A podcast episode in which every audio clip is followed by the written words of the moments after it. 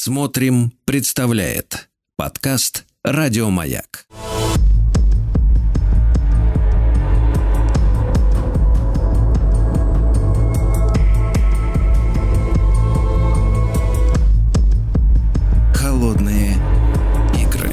Уважаемые товарищи, мы с Евгением Юрьевичем Спицыным, историком и публицистом, продолжаем изучать историю противостояния советского и американского военных, военных блоков после окончания Второй мировой войны, НАТО и Варшавский блок, который, ну, в нашей летописи еще только формируется. Евгений Юрьевич, доброе утро. Да. Доброе утро, Сергей, здравствуйте. Да, мы добрались с Евгением Юрьевичем до Болгарии, где, на удивление, процессы э, политические внутренние процессы э, проходили гладко и согласованно. Для этого пришлось э, просто э, прищучить оппонентов достаточно жестко и в большом количестве, да. И Болгария из-за этого, в принципе, не знала таких потрясений, как, какие были и в Чехии, и в Венгрии, и в Польше. Правильно? Ну, относительно да. Действительно, там пришлось довольно жестко разбираться с представителями, прежде всего, профашистского режима. Там потом начались, конечно, разборки с оппозицией, но я вот как раз э, сегодня хотел более подробно рассказать о том, что там происходило в 45-48 годах. Конечно, конечно, да.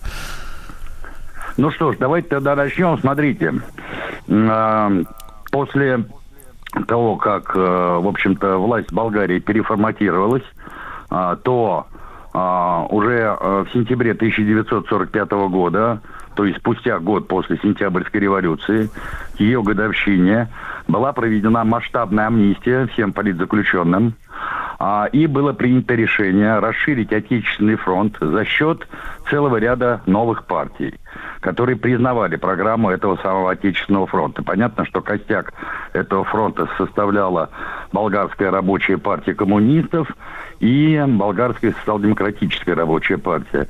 Ну и дополнительно в ядро этого Отечественного фронта добавились еще две политические силы. Это звено, лидер которого был тогда главой правительства, я имею в виду Кима Георгиева. И, во-вторых, это Болгарский земледельческий народный союз, который возглавлял Николай Петков. А, и вот э, в ходе парламентской кампании, которая проходила уже в октябре 1945 года, э, партия Отечественного фронта, они одержали уверенную победу, получили почти 90% голосов. Но э, после того, как Э, было сформировано Великое народное собрание. А, председателем этого собрания был избран Васил Колоров. А Васил Колоров – это один из старейших членов болгарской компартии, который в тот момент э, находился вместе с Георгием Димитровым в Москве. Они вместе работали тогда э, в международном отделе ЦК. Это тот отдел ЦК, который был создан в 1943 году после распуска Коминтерна. Потому что до этого, я напомню, Георгий Димитров был председателем исполкома Коминтерна, а Васил Колоров фактически его заместителем. Так вот, они как раз в конце 45 года вернулись в Москву. Колоров стал главой парламента, а Димитров возглавил э, болгарскую рабочую партию. Э, но при этом вот сам процесс переформатирования старого правительства, который возглавлял э, Ким Георгиев, оно затянулось. Затянулось оно прежде всего из-за позиции лидера э, БЗНС э, Николая Петкова. И вот когда э, э, значит, конфликт между БЗНС и коммунистами зашел слишком далеко, то Димитров получил э, телеграмму от Молотова, э, и там э, было прямо сказано, что большой друг, то есть Сталин, советует проводить следующую политику. Я цитирую, что было написано в этой телеграмме. Первое всяческим образом игнорировать оппозицию и не вести с ней больше никаких переговоров. Второе. Предпринять ряд обдуманных мер, чтобы задушить оппозицию. И третье. Держаться с Барнсом строго по протоколу и холодно. Барнс – это представитель англо-американского командования в союзной контрольной комиссии, которая тогда ну, была как бы верховной властью в Болгарии, поскольку Болгария была а, членом гитлеровского блока. Ага. И, Евгений да, Юрьевич, и... а вот этот оборот, э, оборот большой друг, э, он часто встречается в документах? Нет, не часто, но, значит, это такая своеобразная форма шифровки. Но вот переписки, например, с болгарами, э, такую вот, э, э, как бы, зашифрованную модель использовали часто. В отношении, например, других стран Восточного блока я, честно говоря, не видел. А вот то, что касается э, в отношении Болгарии, то да. И еще в отношении албанцев тоже таким образом, да, переписка велась. То есть напрямую Евгений не писалось. И как они, как они это, этот дружеский совет э, стали исполнять? Стали исполнять его, потому что уже, значит, э, в 47 году начались довольно, э, ну, как бы вам сказать, э, серьезные э, процессы, связанные с политическим и уголовным преследованием членов БЗНС. Более того, в начале 1947 года тот же Петков э, был обвинен в подготовке антигосударственного переворота вот, и в шпионаже в пользу англо-американских хозяев и был приговорен к смертной казни. Так что вот так вот. Причем, что любопытно, сейчас документально установлено, что э, столь суровая кара э, Петкова исходила вовсе не из Москвы. А на э, смертном приговоре настаивал прежде всего сам Димитров который, кстати, подробно изложил мотивы этого решения в своих письмах на имя Сталина и Молотова. Эти письма сохранились.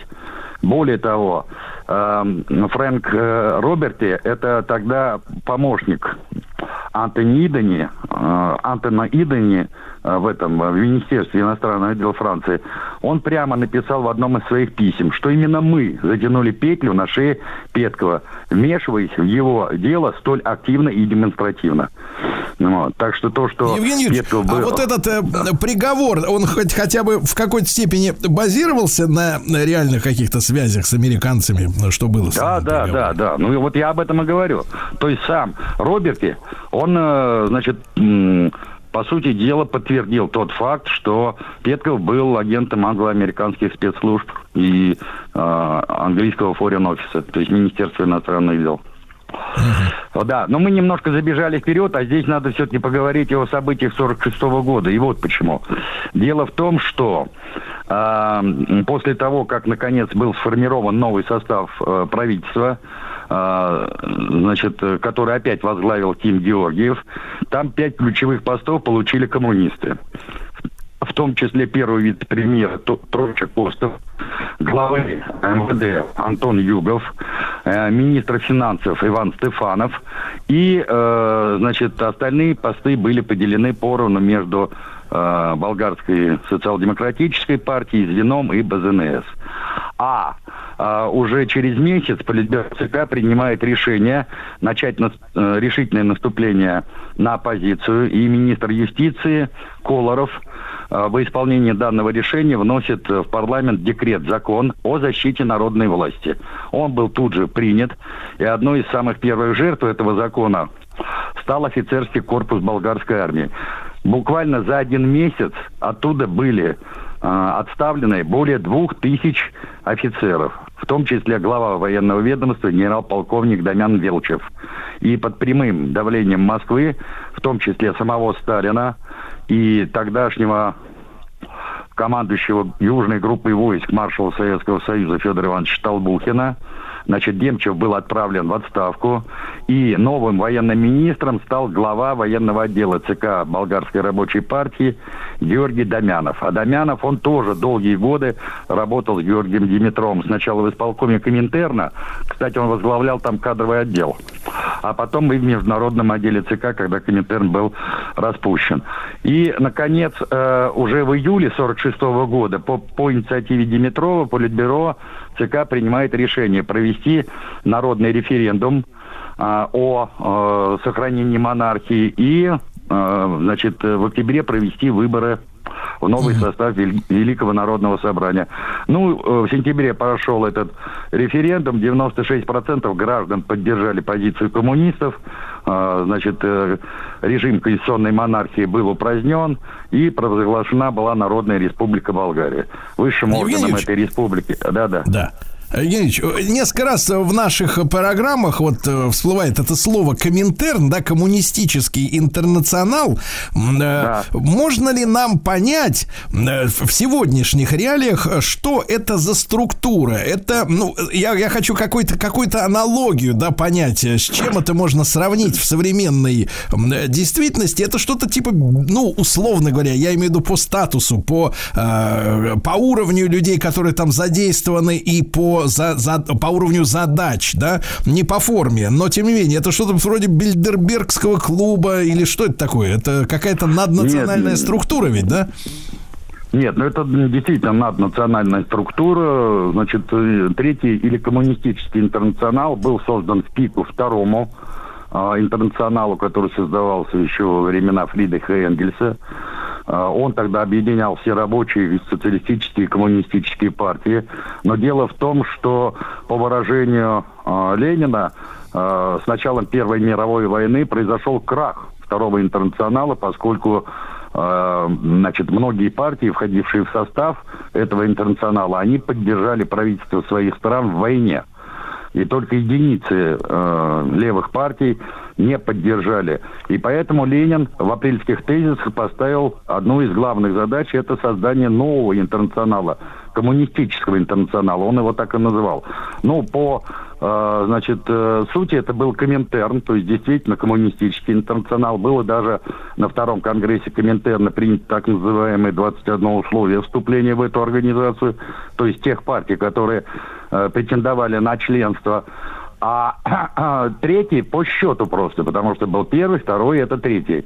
А, сокращенно Коминтерн. У Коминтерна был исполком. И надо сказать, что вплоть до э, ликвидации Коминтерна, та же, например, РКПБ, а затем ВКПБ, рассматривалась лишь как одна из секций Коминтерна.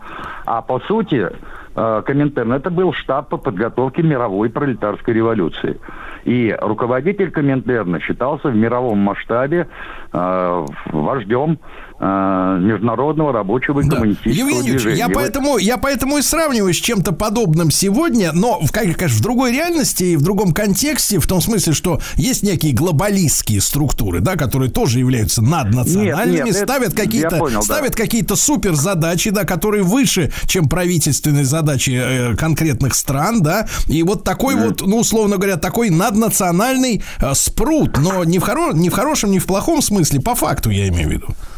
Нет, нет, понимаете, вот это упрощение, когда пытаются, условно говоря, идеи мандиализма или идеи глобализма э, притянуть к Коминтерну. Поскольку там-то задача ставилась какая?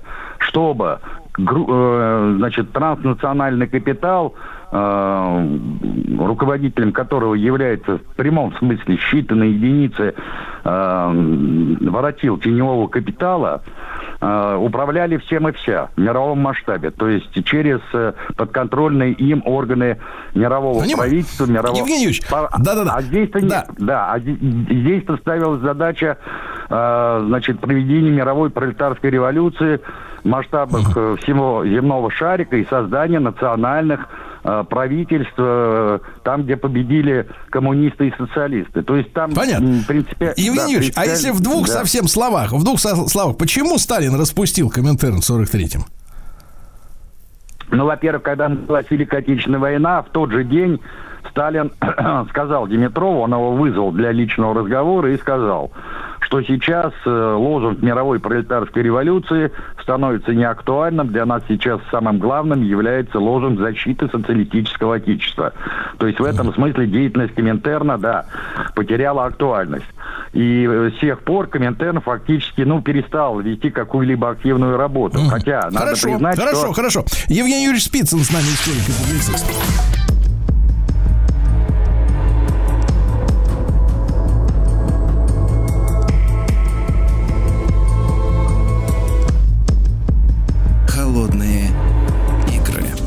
Друзья мои, с нами Евгений Юрьевич Спицын, историк и публицист. Мы э, о Болгарии сегодня говорим. Немножко отвлеклись на Коминтерн. Это интересная тема, может быть, отдельно как-нибудь ее Да, да, но я хочу поглубже. там немножко договорить, Сергей. Да. Да. Там дело в том, что да. И вот где-то начиная с середины 41 -го года деятельность Коминтерна фактически сворачивается, хотя понятно, что его структура активно стали участвовать в том числе и в антифашистской агитации и пропаганде. А уже в 1943 году, ну, поговаривают, что по личной просьбе Черчилля и Рузвельта Сталин а, значит, ликвидировал вообще Коминтерн, поскольку это было одним из условий открытия Второго фронта. И с тем, чтобы uh-huh. значит, снять некую напряженность во взаимоотношениях со своими главными союзниками, Сталин пошел на этот шаг. Но потом, кстати... Евгений Юрьевич, да, Евгений да. Почему-то я вообще эту тему-то поднимаю, потому что ну, у меня складывается субъективное ощущение, что можно, конечно, сказать, э, секретная организация, они же подпольщики все, да, по большому счету.